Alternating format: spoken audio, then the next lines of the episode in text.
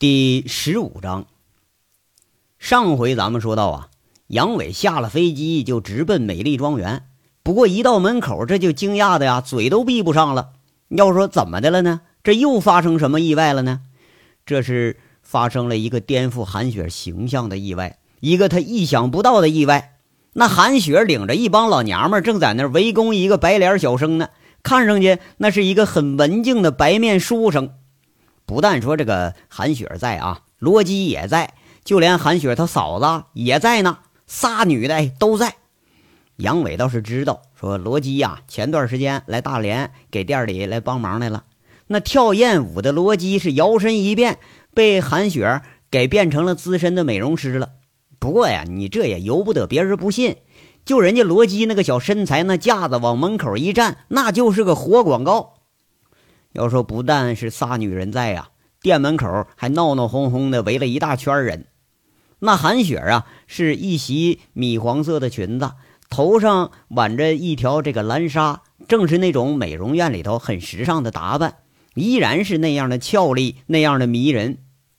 罗辑和嫂子呢是一左一右，居中而站的韩雪，双手插在胸前，柳眉倒竖，杏眼圆睁，朱唇轻启。杨伟听到自己熟悉的那个声音是：“赔钱，蹭了我车，你还想耍赖？信不信老娘整死你？”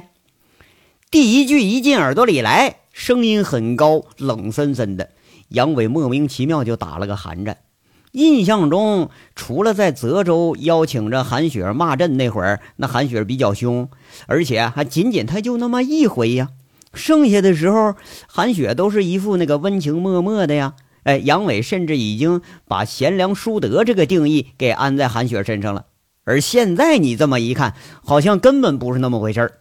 就这个架势啊，倒和王虎子、王大炮俩人打架那个开场式啊，他有点雷同。再一点脚，哎，却是那个罗辑，红唇白牙，纤细的手指往前这么一伸，哎，指着一位戴眼镜的小伙，张口就是：“小子。”你也不到这条街上打听打听我们什么人啊？要不喊着姐们儿，咱都出来，我们一人一口唾沫我淹死你！那韩雷他媳妇儿看样也不是个吃素的，一抬眼睛挺不耐烦，少跟他废话啊！不掏钱，把他车扣了。这仨人背后还有几个女店员在那帮腔呢，乱乱哄哄围攻这一个男的。这三个女人的分贝是一个比一个高啊！哎。看着罗基和韩雪这俩人，八成这骨子里头暴力血液他都不少，不但动嘴，而而且还动上手了。那人是忙不迭的呀，在这赔礼道歉。那年轻人呐，推推搡搡，就像在这训儿子似的。这个被围攻的年轻人呐，怕是说有什么冤屈。哎，每一次一看他好像想想说话了，那铁定被这仨女人其中的一个或者三个人同时给你一顿抢呗。一抬头要争辩的时候，铁定马上哎又得低头。要是为啥呀？唾沫星子喷上来了，咱受不了啊！要说你想跑，那更不行。你就别说车扔这了啊，车你就不扔这，让仨女人和围观的这人给你围起来，你想跑都没地儿跑啊！那个贤妻娇娘的形象，在杨伟眼睛里一下子就颠覆了。杨伟看着啊，嘴里顿时就像吃了一把那个怪味豆似的。一路上期待的温存，现在是被雷的呀，有点滴不剩了。从来就没发现说韩雪还有如此暴力的一面，那这可就惨了。你说我这儿马上就要结婚了，吃喝拉撒、柴米油盐酱醋茶，那天天磕磕碰碰的，以后要天天就这么训我的话，那谁能受了啊？杨伟看着呀，都觉着有点冷汗涔涔了。你说他妈的啊！以前光顾着俩人打炮高兴了，从来没想过这茬啊！莫非说我媳妇儿还真就是个泼妇啊？这围观的人群呢，怎么的也得有个二三十人了。大街上出了这热闹事儿了，那还能少了看的人呢？都在那指指点点的呀，看着这三个女的把那一个男的给整的是哭笑不得。那个男的呢？看着也不像个什么厉害的狠茬儿，哎，戴着个呃无边的眼镜，长得是挺秀气，还挺白，文文弱弱的那个样对着三个发威的女人呐，又是作揖呀，又是说好话。杨伟挺好奇呀，就问旁边一位那个二十郎当岁的大小伙子，哎，那在这掺杂不清啊，聊了几句，哎，这才知道事儿吧，其实挺简单。这个男的呢，呃，开了辆车，估计是在这儿停车来的，把店门口一辆车的尾灯给蹭坏了。这仨女的当时咬着就不放了。杨伟一看呢，呃，人群后面呢就停着车呢，蹭了尾灯的是一辆蓝鸟。那正是韩雪新买的座驾，旁边停了一辆桑塔纳两千，估计这是个造事那车辆。几次杨伟都想站出来阻止来，不过呀，他都没鼓起勇气。你就看着杨伟，那别别是韩雪啊，看那韩雪，她一脸的怒容，娇声斥喝那样子，心里他就有点犯毛。你说，早就该回来了，自己这是一拖再拖的，这下可惨了啊！不但说时间耽误了，而且还喝醉了，失踪三天。这要是让他给收拾一顿，那还了得了？哎，那个受虐受虐那年轻人，现在在杨伟的眼睛里，怕就是自己以后的形象了。杨伟现在呀，他倒是不可惜那个车，心里这温存也是去了个七七八八了。现在倒有点可怜那个被围攻的小伙子。那种说有话也说不清，有手不敢动，有理没人听的感觉，那估计呀比挨顿揍还得难受。这罗基正准备要发威呢，拽着那小伙子想进店里训他一顿。就在这时候，一抬眼呢，不经意就看着人群里头有个黑大个，这一下就愣神了。这一看，再一看，更愣了，居然是那神龙见首不见尾的杨伟回来了。那赶紧拽了正讲歪理、讲的兴高采烈的韩雪一把，轻声说着：“姐姐，你看那个是姐夫吗？”韩雪顺着罗辑手指那方向一看，那你他不是杨伟，他谁呀？他啊，正在那畏畏缩缩的缩着个脑袋，钻在人群里头，脸上那是说不出的怪异表情。韩雪一下子要拉他嫂子了，赶紧拽嫂子，嫂子别骂人，嫂子能惯你毛病吗？那嘴还说呢。怕什么呀？啊，这事儿还就没完了！打电话把韩雷叫来。罗辑赶紧呐拽了嫂子一下。哎，那胖嫂子大眼珠一瞪，呀，哎呦，姑爷回来了！嘿，这仨女人表情一下变了，那母老虎的表情当时就没了。要说呀，现在人这人这才是真老板呐！那新房子新店那都这人掏钱弄的，一下子呀。厂子里热闹劲儿没了，三个女的都看着杨伟这方向。杨伟傻不拉几的在那儿看着这仨女人，那小伙更愣了，就说：“嘿，哎，这怎么着？来得快，去的也快呀！哎，咋不训我了呢？”一抬眼睛再看这仨女人，嘿呦嘿，更奇怪了啊！哪有那母老虎的形象啊？一个个那是笑眼如花啊，一个个那叫风情万种啊！那小伙子当时一愣，不能吧？难道说是被我这个玉树临风的潘安之貌给迷住了，不打算收拾我了？呃，再不那是是突然之间良心发现了，这要改恶从善。就看那个啊，个头最高最漂亮的，头上围着蓝纱巾那个，笑吟吟的朝自己走过来了啊！这小伙心里就噔噔噔开跳了，暗自在这问自己：哎，不能是刚才训了一顿，现在要给个甜枣吃吧？哎，不会是七仙女姐姐这过来救我来了吧？要说意外，什么意外都没发生。这回，那美人堪堪的走过了自己身边，头都没回，理都没理，连刚才赔钱那茬人都不提了。他是朝着人群里头走了过去，一会儿站到一位穿着很老土的乡下人面前，有点讪讪的说着：“你回来了。”你怎么不打电话呀？我接你去，傻站在这儿干什么呀？小伙子眼睛里是大跌眼镜了。这个男的啊，长得黑咱都不说了吧，啊，穿的还十分十分的老土，除了看上去这个身材是健硕一点以外，毫无可取之处啊。莫非你说现在这美女都喜欢猛男类型的了？那黑大个呢，却是一脸的诧异，两眼很诚实的看着美人说一句：“啊，那个。”我看着你骂人，我我没敢打扰。那美女一点都不脸红，当时一笑，又是不由分说呀，提过那个黑大个手里的东西，一揽那人胳膊，很幸福，就说了：“又没骂你呢，你怕什么呀？发什么愣啊？走走，咱回店里说去啊！老实交代啊！你这几天你上哪儿鬼混去了？连电话都不打，你看我一会儿怎么收拾你！那个黑大个儿啊，在众人大为诧异的眼光里头，好像还有几分不情不愿似的，让人给拽进店里去了。要说人生啊，它就是像是一场戏呀，一下子你看出了这么多意外。本来还准备看男女大混战的这帮看客。一下子没了兴致了，最漂亮那个都已经走了，剩下那俩呢，看样也不准备动手了，没意思。这三三两两的也就散开了。那赵四那小伙就傻了，说：“嘿，哎，这就完事儿了啊？”看着那位美女揽着乡下来的那个进了店了，后面这两位啊，刚刚收拾自己那女的，也顾不上搭理自己了，也往店里头走。这小伙赶紧就迎上去，拦住罗基，在这问一句。嗯，那个我我说您您您稍等一下，这没我事儿了。哎呀，走吧走吧，我们啊这儿呃今儿有喜事儿，姑爷回来回来了，顾不上跟你扯了啊。这罗辑一摆手，也不搭理他了，好像从来都不认识这人似的。那那就不赔了。那男的扶扶眼镜啊，一看还挺诧异。哎呀，算了，我们家姑爷啊有的是钱，别让人家看见我们骂人呢，再笑话。去去一边去啊，边凉快去。罗辑挺不耐烦，又摆摆手：“哎，那你等等啊！”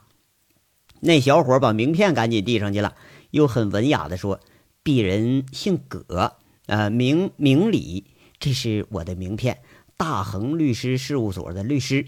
今天我身上啊确实没带钱，明天啊，明天我一定送上门来。修车该多少钱，我一分钱不少您的。嘿，刚才你死活不赔，现在这怎么就愿意了？”罗辑瞪着眼睛在这看这人，不是大姐，那小伙当时这脸就有点发苦。你说你们三位啊，一人一句，我这满脸都是唾沫星子，我哪有机会说话呀？再说了，我蹭了个车灯，你让我赔一辆车钱，那我能赔得起吗？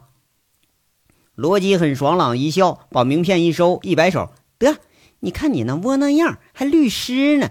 这是我姐呀，给姐夫买的新车。人还没坐上呢，就让你给蹭了。你说我们能不生气吗？其实啊，罗辑还有一茬没说呢。杨伟当天倒不是说因为车被蹭了他生气，怕是因为啊这车主人他不回来呀，他就在这生气了。你看这回倒好，这小律师糊里糊涂给杨伟就当了回出气筒啊。那对不起啊，啊对对对不起。那小伙一看罗辑这脸色好了。那笑脸掩不住国色天香啊，花枝乱颤，哎，两个大胸晃的呀，这小律师眼睛直冒花啊。这小律师啊，怕是早都忘了这美人发飙时候那形象了，反倒小心翼翼的说着：“呃，这位美女，小生我是否有幸认识您一下啊？”罗辑扑哧一下就笑了，看来天下这男人呐都一个德行，哎，这边吃了打呀，那边就忘了疼了，小子。你动坏心思了啊？想泡姐们儿是不是啊？罗辑笑着，毫不顾忌地拍拍那人的肩膀子，说一句：“你可想好了啊？我们一家可都是黑社会的，我姐夫就是老大，就你这小身板，哼！”说完呢，这罗辑摇摇头，明显这这入不了法眼，不理会这小伙纠缠了。他很拽的一转身进了店里，留下这小伙站那儿，在原地发上愣了。不能吧？就这乡下也有黑社会了？不过你看，再想起这仨女的这表现，哎，还真有点那个味儿啊。罗基一进店门，跟着就上了二楼了。前段时间呢，被韩雪从沈阳给叫来帮忙来了。让他大跌眼镜的是啊，这韩雪居然和杨伟原来性格差异这么大的俩人，还真就成一对了。更让他不解的是啊。心很高的韩雪，看样居然还是心甘情愿的要做小女人了。而那个原来在罗辑眼睛里头就是个破落户的杨伟，居然还拿出好几百万呢，又是买房子又买车，这让罗辑看着呀就感叹呐，居然都没发现，就那个小锦绣城里的保安混混，居然还是个钻石王老五。哎，你要说呀，还得是那当姐的有眼光。居然能在人群里头一下子把这个隐形大款给你发掘出来。要说起来，那自己还是俩人的红娘呢。哎，要不是当初自己把韩雪的地址告诉杨伟了，那说不定啊，还还没有这段姻缘了呢。现在连罗辑也对杨伟多少有点感兴趣了。这小子明明他是个款爷啊，居然就藏了这么深，哎，咱就愣没看出来。等上了二楼啊，就听那个屋里的韩雪在那娇斥：“脱了裤子，我看看。”罗威当时吓一跳，哎，不能吧？这韩姐这就干上了，赶紧把耳朵往门口那一贴，又听着韩雪一句：“你少来啊，脱！”不脱是不是？不脱我替你脱。这罗基心里头一紧呐，捂着嘴在那痴痴笑着。你说这韩姐这见了男人怎么比男人还急色呢？啊！刚一愣神儿，就听杨伟啊装腔作势在那喊了：“哎呀，哎哎，轻轻轻轻点，别别使劲啊！再使劲我可受不了了啊！”听着听着呀，就听那屋里头呼啦哗啦的东西扔在地上的声音响起来了。这几句话下来。罗基听的是面红耳赤，心跳加速，脑子里一下回想到了无数个香艳的场面，心里头在这琢磨：这俩人可真行啊！见面不到五分钟，这就干上了。屋里头明显听到了桌子椅子搬动的声音和那个嘴唇咂巴的声音，这罗辑听不下去了，不不听，转身下楼。哎，这就遇上上楼的嫂子了，赶紧拿起拽着走走走，俩人正打架呢，别去搅和去。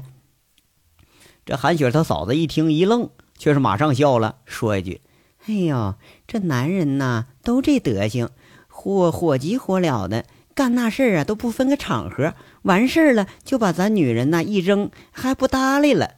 哎呀，这杨伟啊，跟我家那口子一个德行。”这俩人笑吟吟的就下了楼了，对着一帮店员打声招呼，就一句话啊：“谁也不许上楼啊！老板娘今儿回来了，那正在那亲热呢。”跟着这店里一帮人，那都是一脸暧昧的笑。要说屋里发生什么了，那必须值得期待，是不是啊？要说那个真相，真是像罗辑听到的和想到的那样吗？那也未必。哎，你认为没有奸情的时候啊，偏偏他就有；而你要认定说一定有奸情的时候，偏偏他就没有。这杨伟被韩雪是挽着胳膊，半推半就的就进了店里，那时候。店里头装修的入目一新，很温馨的暖色调。一楼呢是美容美发的啊，有一百多平方米的大厅，放着好几台根本咱都没见过的设备。穿着米黄色的工服的这男男女女啊，足足得有十八九个人，怕是刚才被老板娘叫嚣的声音给吸引过来的。杨伟进店的时候，大家都在那趴窗户看呢。那几个胸大脸白、一脑袋花花绿绿乱发的小姑娘，一看韩雪进门了，远远的叫着：“老板，是不是老板娘回来了？给姐们们引荐引荐呢？”这韩雪很幸福的一摆手，嘴里说：“去去去，都各忙各的去啊，别给我添乱。”这好像是俩人久别重逢啊，有迫不及待许多话要说似的。韩雪不理会这小娘们那话茬了，领着杨伟直接就上了二楼。二楼呢，全都是被分成一个一个小间的那个地方。杨伟啊，倒认识，这是专门是给有钱顾客准备的专业护理的地方。不过呢，现在这个档次啊，是都提高了一个层次了。杨伟被韩雪拉着进了一间看样挺像老板办公室的地方，这还有点奇怪呢。回头看看，有点陌生，而且还挺熟悉的媳妇儿，弱弱问一句。那个雪雪啊，刚才什么什么老板娘啊？莫非这儿换老板了？啊，换了呀！韩雪儿把头往杨伟身上一靠，哎，挺调皮的说着：“我现在是老板呢。”那那老板娘，杨伟一瞪眼睛，看韩雪儿在那坏笑啊，就发现不对了。那当然是你了，我是老板娘，你我是老板，你不当老板娘，你当什么呀？这韩雪两眼如花，迷离的笑着，看着杨伟就成了苦瓜脸了，得意的把杨伟这东西啊放在一张小桌子上，一看又发句牢骚：“杨伟呀，你看你能不能不出洋相啊？都什么年代了，还提这么个破香笼啊？你都好意思提着上飞机，都不怕人家笑话？你这一箱行李那都没有一张机票贵。哎，你这是不是给我这老板丢脸呢？啊，提着这东西就来了，弄得跟乡下亲戚来逃难似的。哎呀嘿，你呀，你识货不识货呀？这是手工编的，那用的是药用的野山藤，一百年这玩意儿都不生虫子。衣服要放里边，自然杀菌消毒，外带穿着还舒服呢。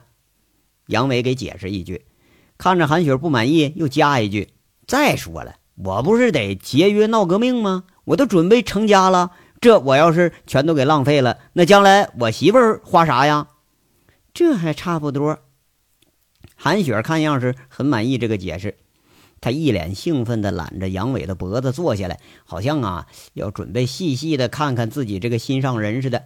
还没等坐稳呢，就看杨伟那额头上已已经黑黑的结了痂的那个疤了，他心疼的摸摸，这怎么了？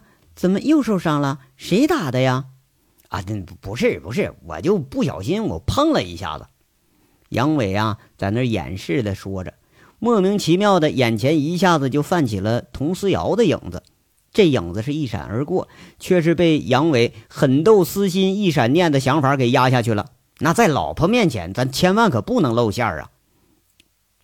我说，你能不能不让人太操心了？怎么跟个小孩似的？三天不见就受伤。韩雪愤愤地推了杨伟一把，这不揽着他脖子了。这小小的沙发上，杨伟被推一把，一下子碰上了胯部那伤口了，不经意的就哎呦一下子，呲牙咧嘴的叫了声疼。韩雪这一下愣了，怎么了？怎么了？他一扶杨伟，又蹭一下那伤口。杨伟呲牙咧嘴在那说：“嘿嘿，我不，我屁股疼，我。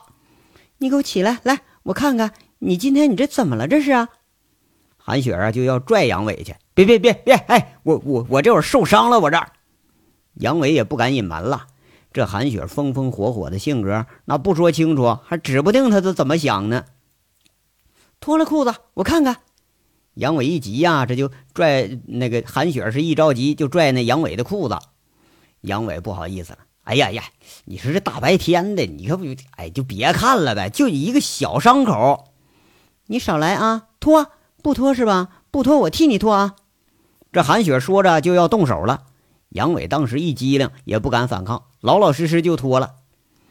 等到韩雪一看包扎的那么大，这就火冒三丈了。这么大个伤口，你还说没事？这是怎么了？哎哎哎，你你轻点轻点啊！别别别使劲，再再使劲，我受不了了，我就。杨伟在那装腔作势的喊着，试图啊转移话题，不过看样不成功。这还以为韩雪已经忘了这茬了呢，现在才发现这事儿这才是个开始。就见韩雪揪着耳朵，瞪着眼睛，嘴里说了：“杨伟，别以为你蒙混过关了啊！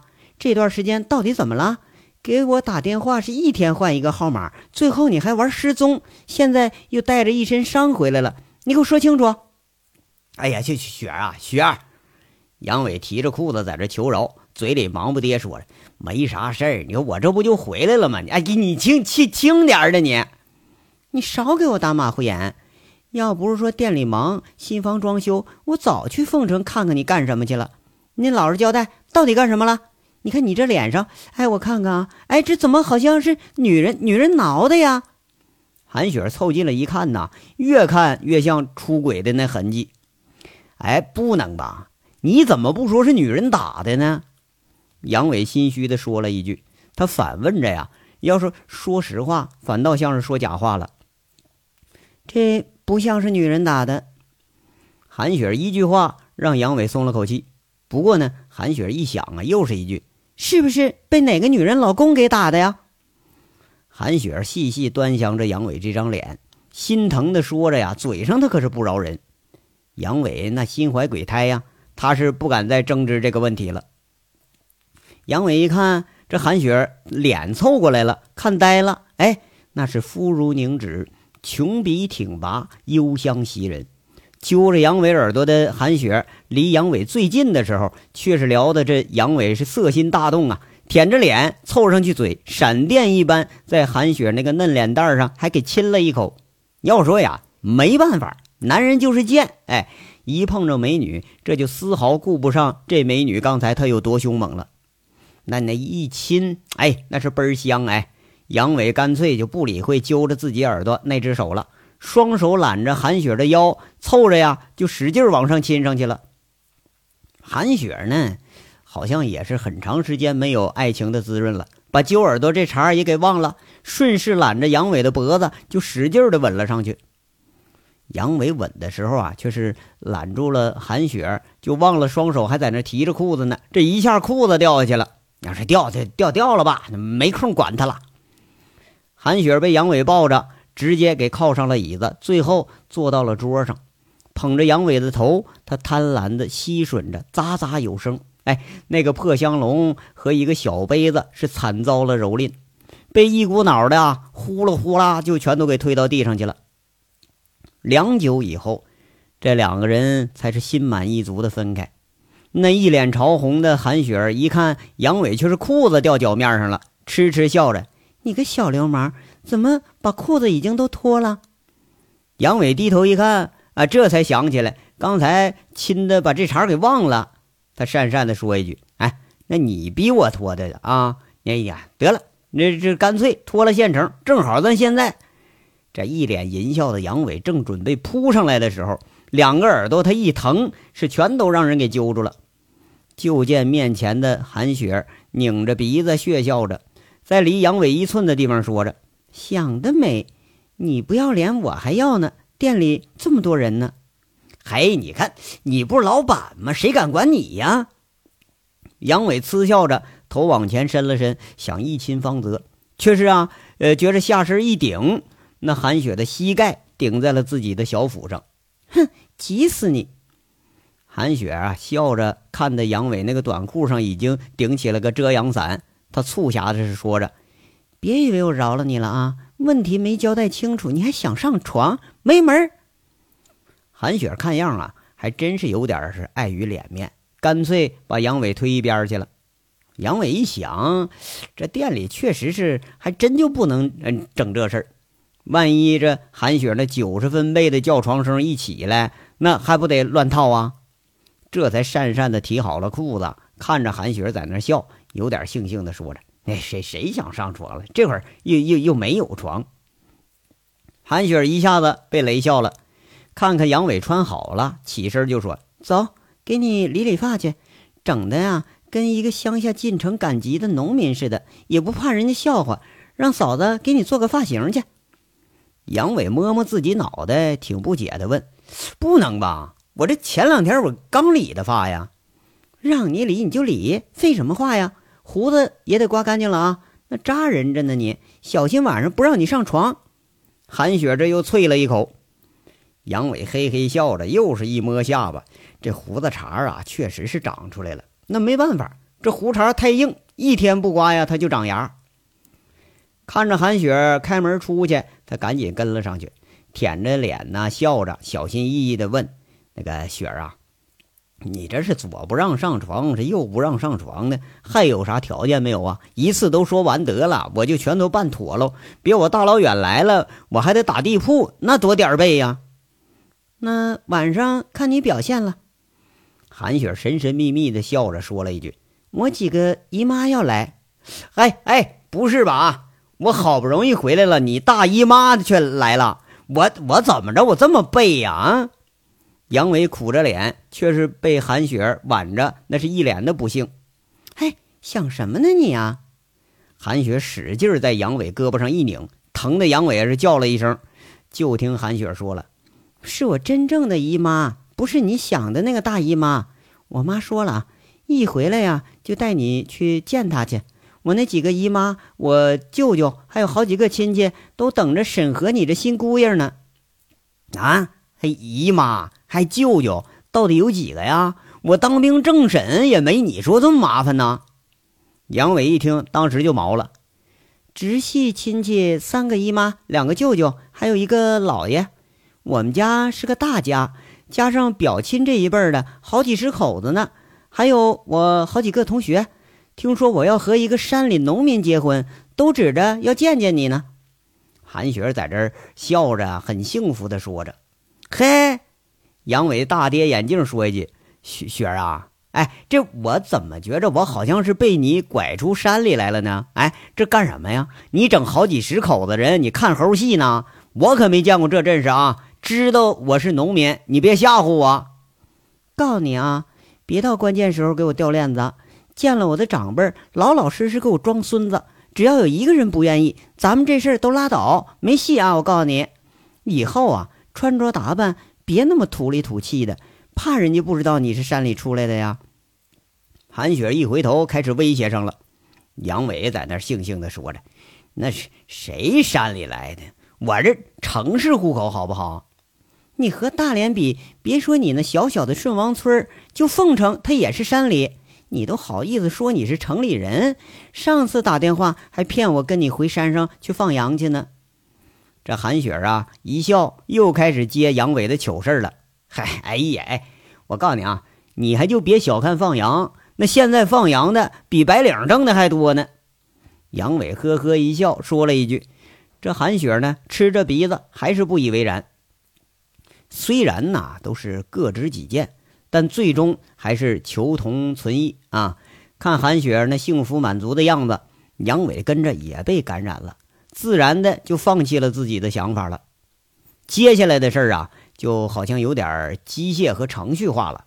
晚上呢。”韩雪就宴请了几家的亲戚，哎，这都是几天前那都定好的，却没想到啊，人家杨伟迟迟也没回来呀。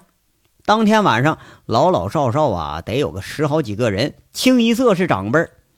杨伟是跟在韩雪背后，机械的跟着韩雪啊叫姨呀、舅啊、姑姑、大爷叫了一圈儿那韩爸、韩妈他倒是没什么意见，就是那几个姨、那几个姑对杨伟。这么黑，那个长相是颇有微词，整的这杨伟是有点上火。你说他妈的，我娶韩雪，我又不娶你们呢？你挑挑挑，你挑什么劲儿挑啊？啊，整的就跟在那菜市场里的挑土豆子似的。杨伟暗暗在心里骂一句，不过看着一家老小啊，他还真就不敢说。一直是应酬到最后，宴中人散了，韩雪这兴致却是丝毫不减。驾车拉着杨伟去看那装修好的新房去。海滨小区的高层啊，这房子是双层，有一百七十平米。韩雪一路上兴致勃勃地说着，他用的都是什么材料，用的谁的设计，买的什么沙发、什么床，花了多少钱。哎，那房间看着说有多大，有多豪华。一路驾车，兴致勃勃地说着，杨伟那面突然好像没声了。等韩雪一侧头看副驾驶上这杨伟，他是真的又好气又好笑。人家老杨同志早侧着头打着鼾声，一脸安详的睡着了。韩雪一下子醒悟到啊，自己有点跑题了。对于杨伟而言，不管是曾经在锦绣那样喧闹的地方，还是在顺王山上安静的山坳里头。不管是在凤城曾经豪华的总统套房里头，还是在山村简陋的小屋里边，有躺得下身的地方，那他就睡得着觉。只要睡着了，他都是这样一脸的安详的睡容。这是个随遇而安的人，能让他感兴趣的事儿还真就不多。不过，韩雪知道这其中就包括自己，他是为了自己而千里迢迢奔到大连来的。除了自己，好像其他的呀，他都不放在眼里。韩雪痴痴的看着杨伟，有点怜惜，有点幸福。稳稳的停下车，韩雪手不禁又是爱怜的摸了摸杨伟额头上的伤口。真不知道这个男人这么大了，怎么还跟个孩子一样，天天呢都得让人操心。却不料啊，这一摸就把刚睡着的杨伟给吓醒了。一个机灵醒来，他瞪着韩雪，糊里糊涂的说了句想了一晚上的话：“呃，雪雪啊，呃，一会儿一块儿跟我在新房睡，行不啊？”这章到这儿就说完了，下章稍后接着说。感谢大家的收听。